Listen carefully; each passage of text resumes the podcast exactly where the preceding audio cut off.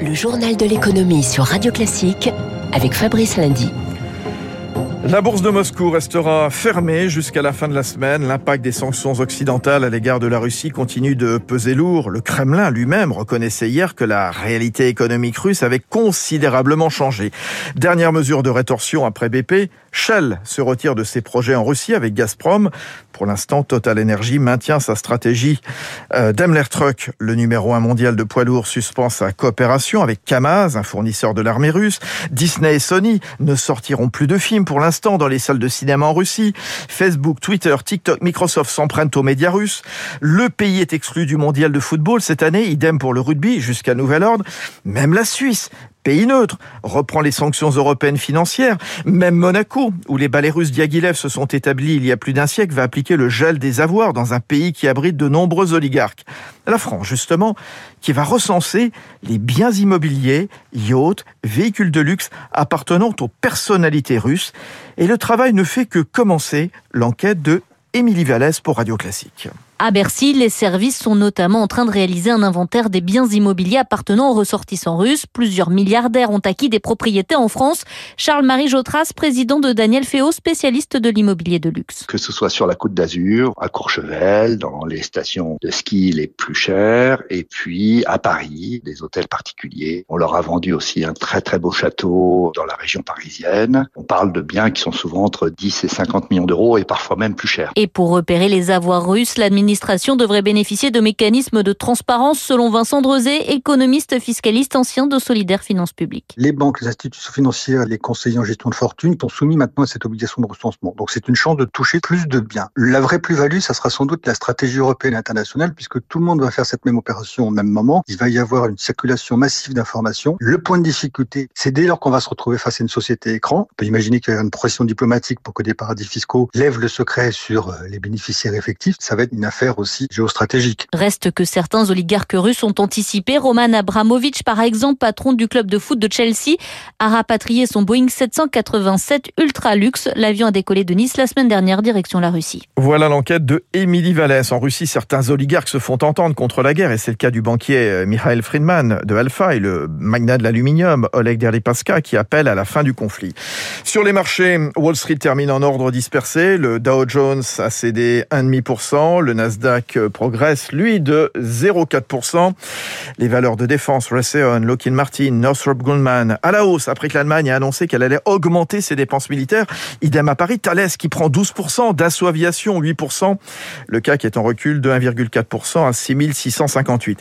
Le secteur bancaire, lui, malmené hier, Société Générale qui perd presque 10%, BNP Paribas 7,5%, Crédit Agricole 5%. Alors pourquoi cette guerre pèse-t-elle autant sur les marchés? Écoutez ce que nous dit Alexandre Baradez, analyste marché pour IG. La crise euh, ukrainienne donc hein, touche la plupart des marchés de la planète parce qu'aujourd'hui les économies sont très interconnectés. L'Europe dépend de, la Russie pour les approvisionnements en gaz parce que les règlements internationaux se font majoritairement sur les devises comme le dollar par exemple. Donc le fait de, de priver euh, la Russie d'accès au réseau SWIFT, donc tout ce qui est règlement en dollars pour les acheteurs de pétrole et de gaz russes, eh bien ça fait plein de tensions à la fois sur le marché de l'énergie et sur les systèmes de paiement internationaux, euh, notamment pour le, règlement de la Russie. Euh, et puis ça, ça affecte directement les secteurs en fait d'activité. On voit les secteurs qui ont le plus souffert depuis le début de la, de la crise, en tout cas en bourse, vous avez le secteur auto, vous avez le secteur bancaire, le secteur tourisme loisir.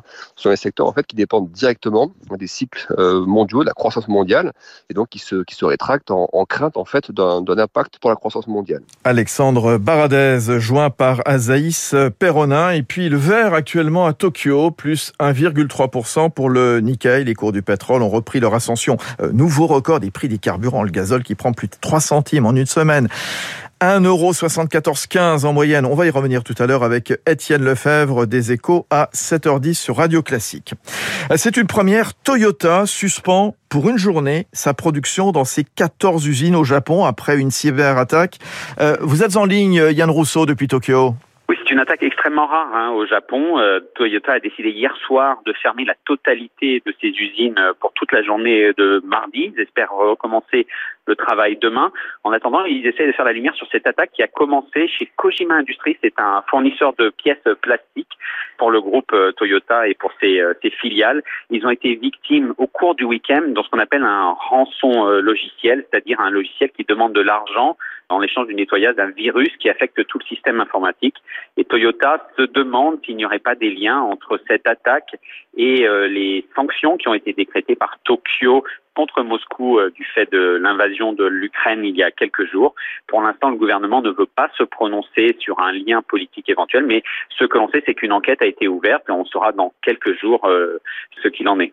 Voilà, Yann Rousseau pour Radio Classique à Tokyo. Dans le reste de l'actualité, TF1 et M6 qui préparent leur mariage vont vendre deux de leurs chaînes, TFX et Sister, et ce sera à Altis, Eric Kioch. Oui, ces deux achats permettront à Altis de conforter sa place d'acteur fort sur la TNT. Le groupe possède déjà BFM TV, RMC Découverte et avec TFX et Sister, ils cumuleront à plus de 9% de part d'audience. Ces deux acquisitions sont stratégiques pour Altis. TFX a l'avantage d'occuper le canal 11, un numéro attrayant pour le spectateur. Et Sister bénéficie d'une convention assez souple avec l'ARCOM permettant de modeler une véritable ligne éditoriale pour la chaîne. Le coût de l'opération est estimé pour le lot à 130 millions d'euros. Néanmoins, elle ne sera effective qu'après une éventuelle fusion TF1-M6 prévue pour début 2023, comme nous le confiait Olivier Roussa, le PDG de Bouygues, notre invité vendredi dernier. Et même si TF1 lâche avec TFX une partie de ses positions sur la TNT, elle garde dans son giron son fer de lance, la chaîne TMC, avec son émission phare quotidien. Tout juste, Eric Cuoche. Ce soir, à 20h, Radio Classique diffusera en direct du Grand Théâtre de Provence à Aix un concert de l'Orchestre de Chambre de Mannheim avec un programme entièrement dédié à Mozart. Programme que soutient la Caisse d'épargne Provence-Alpes-Corse, la CEPAC, active dans le mécénat culturel, mais aussi dans la transition écologique. Jean-Charles Pietrera, membre du directoire. Nous sommes une banque coopérative qui appartient à ces 310 000 sociétaires qui viennent de fêter en plus ces 200 ans. Donc nous sommes investis de longue date dans des projets avec un véritable impact sociétal. En 2021, nous avons consacré plus de 3 millions d'euros à la RSE. La CEPAC est engagée depuis plus de 10 ans dans la transition énergétique. Elle est en effet l'un des acteurs les plus actifs de France en la matière. Nous sommes le premier financeur du groupe BPCE. La CEPAC également est très fière d'avoir honoré notre partenariat avec le ministère de la Transition écologique à l'occasion du Congrès mondial de la nature qui s'est tenu à Marseille l'an dernier. Nous souhaitons également accompagner tous nos clients dans leur transition environnementale, qu'ils soient particuliers ou entreprises. Et au travers de BPCE, nous, avons rejoint la Net Zero Banking Alliance, initiative internationale qui vise la neutralité carbone d'ici à 2050. Notre objectif est d'aligner progressivement nos portefeuilles de financement sur une trajectoire de température en ligne avec l'accord de Paris. Parce que le climat est désormais notre priorité, nous entendons respecter nos engagements et tous nos métiers sont mobilisés pour cela.